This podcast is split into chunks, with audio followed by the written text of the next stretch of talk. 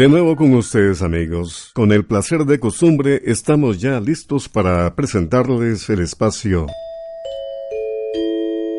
Oigamos la respuesta con nuestro lema, comprender lo comprensible es un derecho humano. Y en el programa de hoy nos consultan sobre el hipotiroidismo. Bueno, ¿y qué más tenemos para hoy? Otro aspecto muy interesante, ¿el aire del planeta Marte tiene los mismos componentes que el de la Tierra? Y entérese sobre la diferencia entre consumo y consumismo. Bien, como han escuchado, aspectos muy interesantes y muy variados para compartir. ¿Qué les parece si se preparan un cafecito o se sientan cómodamente a escuchar esta nueva edición de Oigamos la Respuesta? Bien, y de inmediato tenemos la primera consulta de la señora Madeleine de Los Ángeles, quien desde Nicaragua y a través de WhatsApp nos comenta y pregunta lo siguiente. Soy una fiel oyente del programa. Quiero felicitarlos por haber cumplido ya 54 años de transmitirlo. Me parece muy interesante. Mi pregunta es sobre el hipotiroidismo. Quiero saber cuál es su origen y si tiene cura. Escuchemos la respuesta. Antes que todo, doña Madeleine de Los Ángeles, de verdad que le agradecemos muchísimo sus felicitaciones y nos alegra saber que nuestro programa le resulta interesante. Esa es nuestra aspiración. Y en cuanto a su pregunta, le diremos que la tiroides es una glándula pequeña que se encuentra en la parte delantera del cuello. La tiroides es una glándula pequeña pero poderosa. Produce una sustancia llamada hormona tiroidea que sirve para el control de muchas de las funciones más importantes del cuerpo. Cuando la tiroides no produce suficientes hormonas, se dice que la persona padece de hipotiroidismo en este caso, el funcionamiento del cuerpo se vuelve más lento. Los síntomas aparecen poco a poco y pueden ser confundidos con una depresión, porque la persona puede sentirse triste, cansada, con pereza y sin ganas de hacer nada. También puede tener dificultad para concentrarse, le cuesta recordar las cosas, siente frío, tiene la piel seca y tiene tendencia a subir de peso aunque no coma alimentos que la hagan engordar. El hipotiroidismo puede tener diferentes causas. Según los médicos, es común que se presente entre miembros de una misma familia. Además, se sabe que es más frecuente en las mujeres y en las personas mayores de 50 años. Una persona que tiene problemas con la tiroides debe someterse a un tratamiento médico, pues es peligroso no hacerlo. La mayoría de las personas que padecen de hipotiroidismo necesitan tomar un medicamento de por vida. Ese medicamento siempre tiene que recomendarlo el médico. Lo que hace el medicamento es reponer la hormona que está faltando. Generalmente se manda un medicamento que se llama levotiroxina.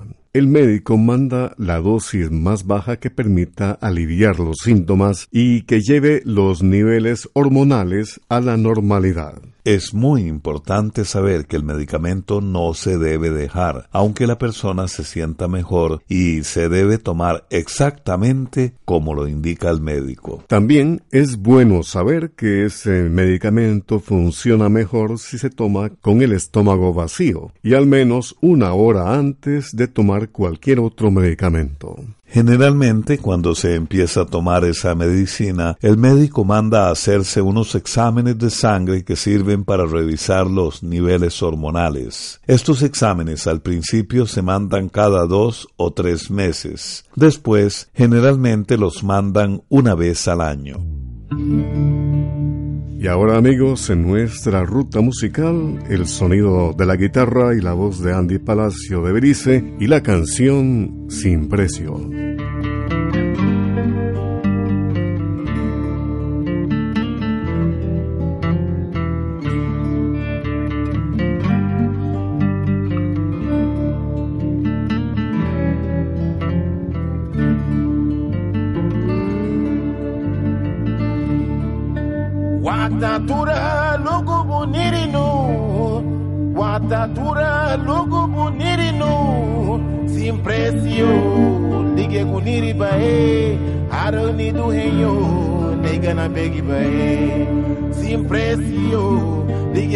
Guniri bae haro ni du henyo they gonna begi bae.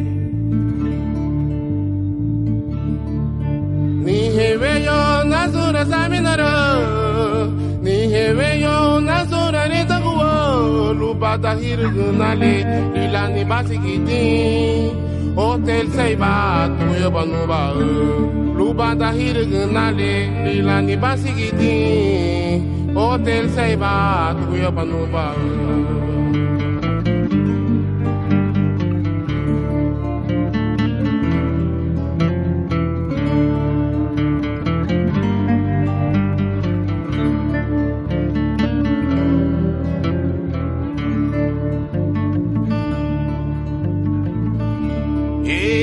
Arira Maharo, Garada no Bogure. Arira Maharo, Garada no Bogure. Luba Hanofu de Guadina, Tuile Garada Eso. Ame Nuguya, Luena Mule. Luba Adada Garadina, Tuile Garada Eso. Ame Nuguya, Luena Mule. E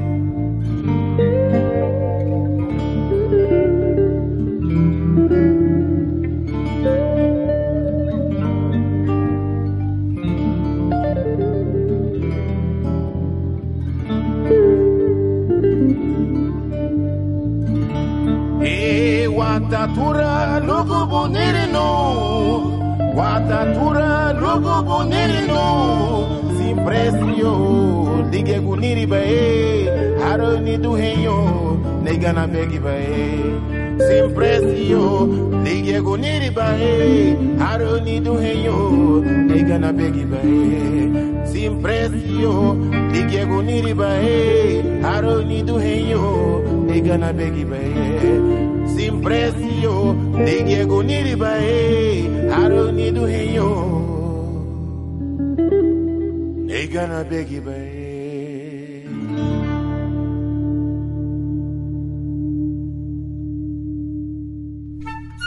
El Instituto Centroamericano de Extensión de la Cultura está presentando Oigamos la Respuesta. Compartimos con ustedes las preguntas de nuestros oyentes.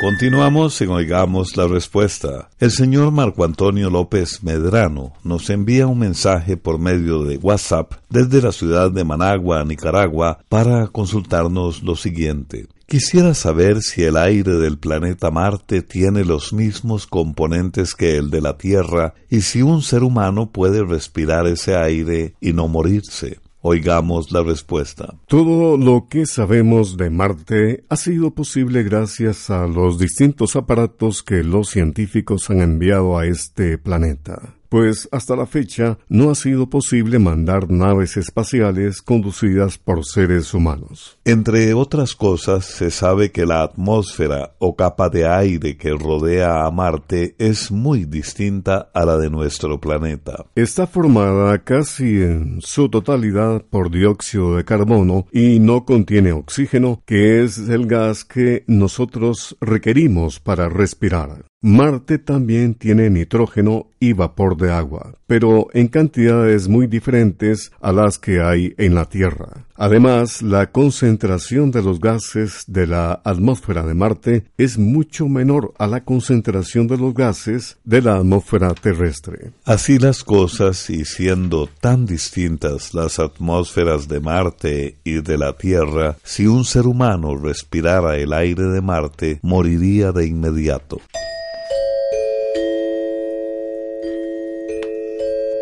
Les estamos transmitiendo el programa Oigamos la Respuesta, agradecidos por supuesto con su importante sintonía. ¿Podrían explicarme, por favor, cuál es la diferencia entre consumo y consumismo? Esa es la pregunta de el señor Isaac González Rovira, quien nos envía su consulta desde San Miguelito en Panamá. Escuchemos la respuesta. Podemos decirle a don Isaac González y a nuestros oyentes que posiblemente la mejor manera de entender la diferencia entre estas dos palabras sea poniendo un ejemplo. Normalmente todos nosotros consumimos o gastamos cosas que necesitamos para vivir. Por ejemplo, ropa, alimentos, muebles, electrodomésticos, agua, luz y otras cosas por el estilo. Por lo tanto, el consumo es lo que gastamos corrientemente para poder vivir. Ahora bien, el consumismo es la tendencia exagerada que tienen algunas personas a adquirir o consumir cosas que realmente no necesitan. Una persona consumista, por ejemplo, puede tener un teléfono celular en perfectas condiciones, pero sale al mercado un modelo nuevo y entonces inmediatamente quiere comprarlo, aunque no lo necesite. Y así podríamos seguir poniendo ejemplos. Lamentablemente vivimos en un mundo donde estamos bombardeados por la publicidad, lo que muchas veces nos lleva a desear comprar cosas que no necesitamos. Muchas personas caen en la trampa de comprar más y más cosas, a veces empujadas por el deseo de ser admiradas o como comúnmente decimos, para aparentar. Esto, en muchos casos, puede llevar a deudas innecesarias que lo que traen son congojas. Esa tendencia exagerada a la compradera o gastadera innecesaria es precisamente lo que se llama consumismo.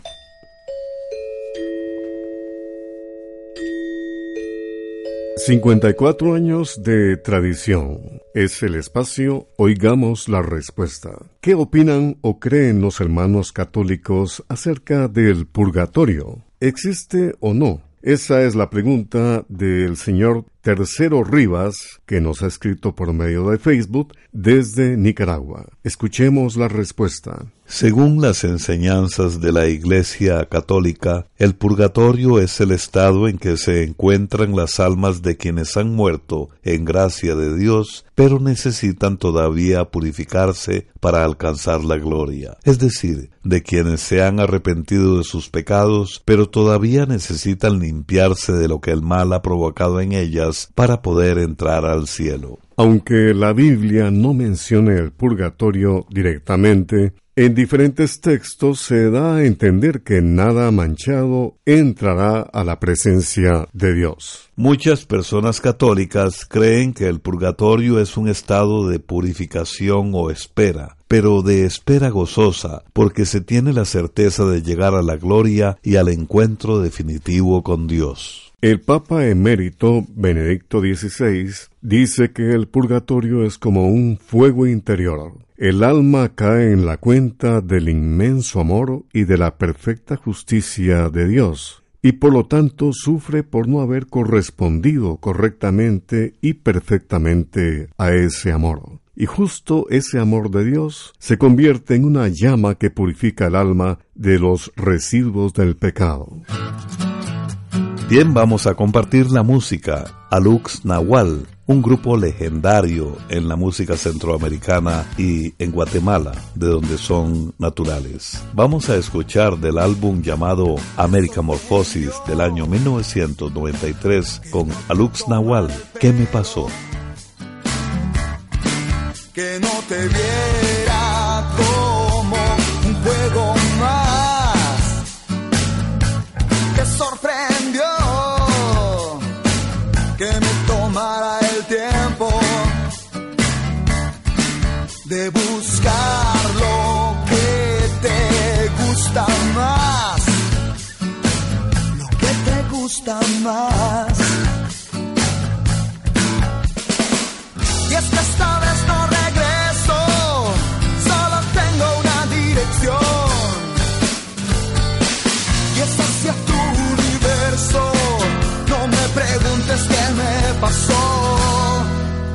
pasó? ¿Qué me pasó? Solo sé que este camino sin retorno empezó. Me tropecé con lo que de mí decían. Cada noche con otro querer. Yo si tú no habías llegado a mi vida. No conocía tus ojos de miel. Tus ojos de miel.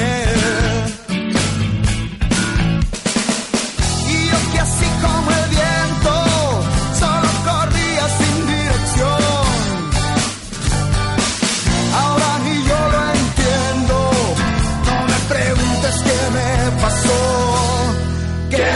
¿Qué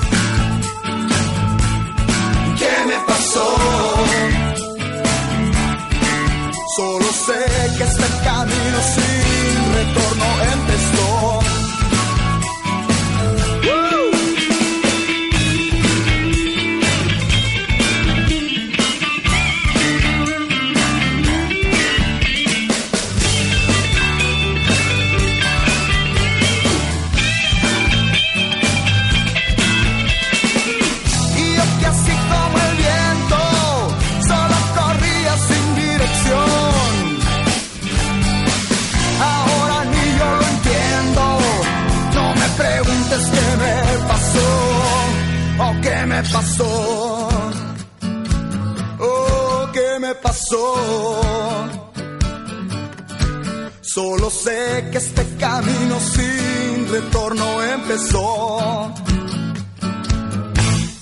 ¿Qué me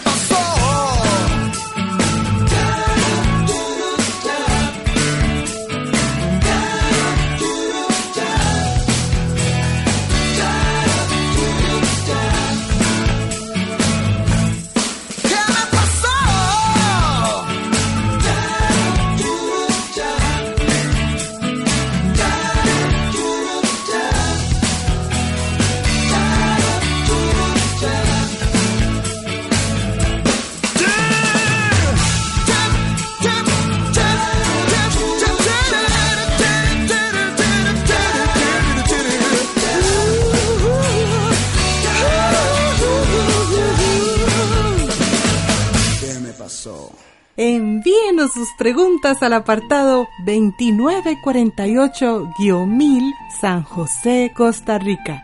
También nos puede contactar al correo electrónico isq.org o encuéntrenos en Facebook como Oigamos la Respuesta. Saludos amigos, estamos de regreso luego de la pausa musical y tenemos la siguiente consulta del señor Romel Araya Martínez desde San José, Costa Rica. Nos pregunta, ¿qué saben de María Sivilla Merian, la entomóloga empírica que con sus pinceles y colores supo captar la naturaleza? Escuchemos la respuesta. María Sivilla Merian nació en Alemania en 1647, es decir, hace 372 años, y murió en Holanda en el año 1717. María aprendió a pintar desde niña porque su padre era un famoso artista. Después empezó a hacer sus dibujos o ilustraciones y pasaba mucho tiempo al aire libre observando insectos, flores y árboles que la fascinaban. Cuando María tenía 13 años de edad empezó a coleccionar orugas y así pudo observar con detalle el ciclo de vida de las mariposas. Después de 20 años de observaciones, María publicó un libro que fue una novedad en aquella época porque nadie se había especializado en describir con ilustraciones o dibujos muy detallados los cambios que van teniendo los insectos durante su desarrollo. Ya para esa época María se había casado con un pintor y tenía dos hijas. Cuando tenía 38 años se divorció y se fue a vivir a Holanda, pero siguió siendo una apasionada por la naturaleza. A los 52 años, María Sivilla Merian se fue a Surinam junto a su hija menor y durante dos años recogió información sobre las especies de insectos y plantas de ese país suramericano. Cuando regresó a Holanda publicó otro libro que ella misma ilustró. El trabajo de María Sivilla Merian fue muy reconocido y sirvió de inspiración a famosos científicos que se dedicaban a la clasificación de especies. Hoy en día María Sivilla Merian es considerada una de las mujeres más sobresalientes en la historia científica europea.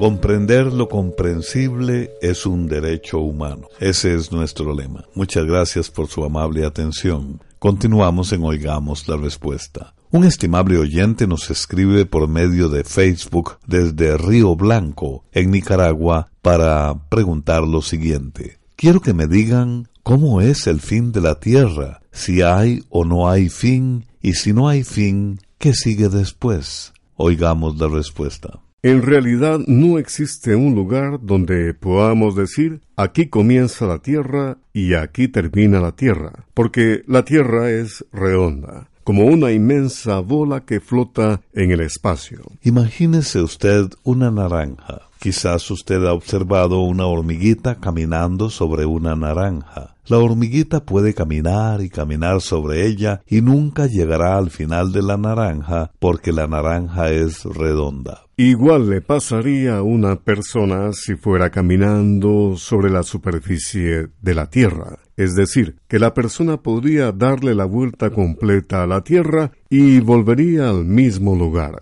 Lo que sucede es que cuesta imaginar que la Tierra es redonda, porque como la Tierra es tan grande, no podemos ver los lugares que están más allá del horizonte. Por eso, si nos paramos en un camino viendo hacia adelante, podríamos pensar que algún día llegaríamos al final del camino. Pero si emprendiéramos el viaje, encontraríamos que más allá siempre hay otras tierras, otros países, otros continentes y otros mares que están repartidos por la superficie de la Tierra, que, como dijimos al principio, es redonda. Una manera muy bonita de estudiar la Tierra y todos los países y mares que hay en nuestro planeta es usando un globo terráqueo, que es como se le dice a una bola donde vienen dibujados todos los países y los mares que hay en la Tierra. Por cierto, en Escuela para Todos tienen a la venta globos terráqueos. Se lo contamos por si usted o alguna de las personas que nos escuchan estuvieran interesadas en conseguir uno. Son bolas plásticas inflables que fácilmente se pueden enviar por correo y que son muy baratos.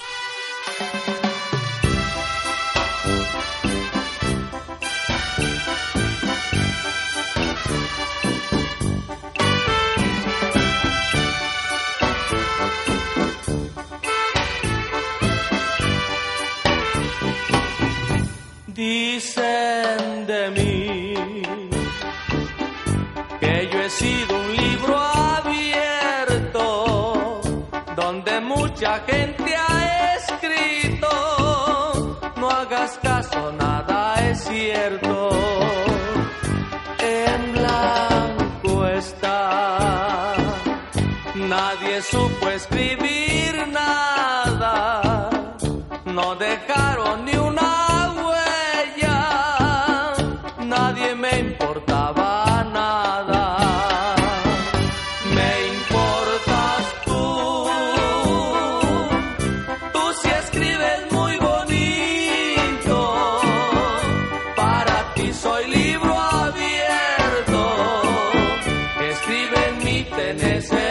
Si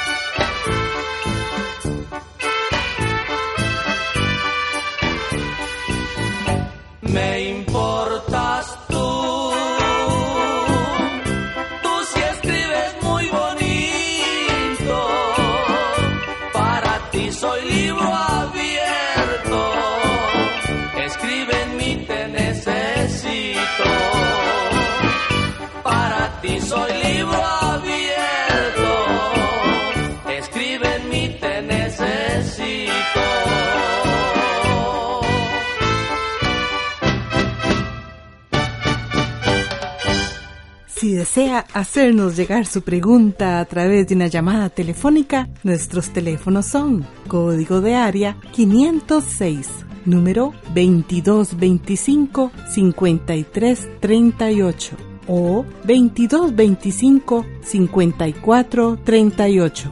También puede contactarnos a través de un mensaje de WhatsApp al teléfono código de área 506 número 8485-5453. Con el placer de siempre continuamos con ustedes en Oigamos la Respuesta. El señor Orlando Moncada nos escribe desde San Carlos, en Nicaragua. ¿Por qué los opilotes pueden comer cuerpos putrefactos y cuerpos de animales que han muerto envenenados y no les pasa nada? Oigamos la respuesta. Como usted bien lo dice, don Orlando, los opilotes o buitres son carroñeros, es decir, que se alimentan de animales en descomposición. La razón por la que pueden comer cuerpos putrefactos y no les pasa nada es porque en el estómago de estas aves hay ácidos muy fuertes que son capaces de acabar con muchas de las bacterias que hay en la carne descompuesta. Sin embargo, los opilotes sí pueden morirse cuando se comen la carne de un animal que ha sido envenenado. También se sabe que los opilotes pueden morir por envenenamiento por plomo cuando se comen la carne de algún animal que ha sido matado con balas de plomo y se las tragan. Esto les puede causar incapacidad para volar, desnutrición, anemia, ceguera, convulsiones y finalmente la muerte. Además, hay algunas medicinas que se usan para tratar el ganado que también pueden resultar fatales para los opilotes que se alimentan de animales muertos y que han sido tratados con estas medicinas. La muerte por envenenamiento de los buitres o sopilotes es un serio problema porque estas aves cumplen una función muy importante en la naturaleza. Es porque al alimentarse de carroña o animales en descomposición, evitan que se propaguen muchas enfermedades. De manera que, aunque muchas personas no los ven con cariño, conviene saber que hay que protegerlos. Programa C Control 15. Hemos compartido con ustedes el programa de hoy con un gran placer. No se pierdan el programa de mañana porque sabremos quién fue Simón Bolívar y cuáles eran sus ideales. ¿Por qué Belice no se cuenta como parte de Centroamérica? Y también podremos compartir con usted qué hacer si se tiene gastritis. No se pierdan las interesantes respuestas a estas y más preguntas de nuestro programa Oigamos la Respuesta. Hasta mañana. Y así llegamos al final del programa del día de hoy. Los esperamos mañana en este su programa Oigamos la Respuesta. Mándenos sus preguntas al apartado 2948-1000 San José, Costa Rica también puede enviarnos sus preguntas al correo electrónico isq.org o encuéntrenos en Facebook como Oigamos la Respuesta. O llámenos por teléfono, código de área 506, número 2225-5338 o 2225-5438. Recuerde que Comprender lo comprensible es un derecho humano.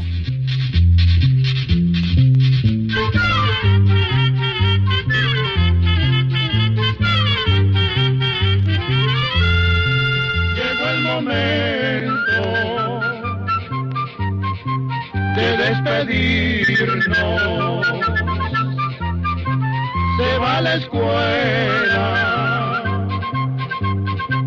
se va cantando.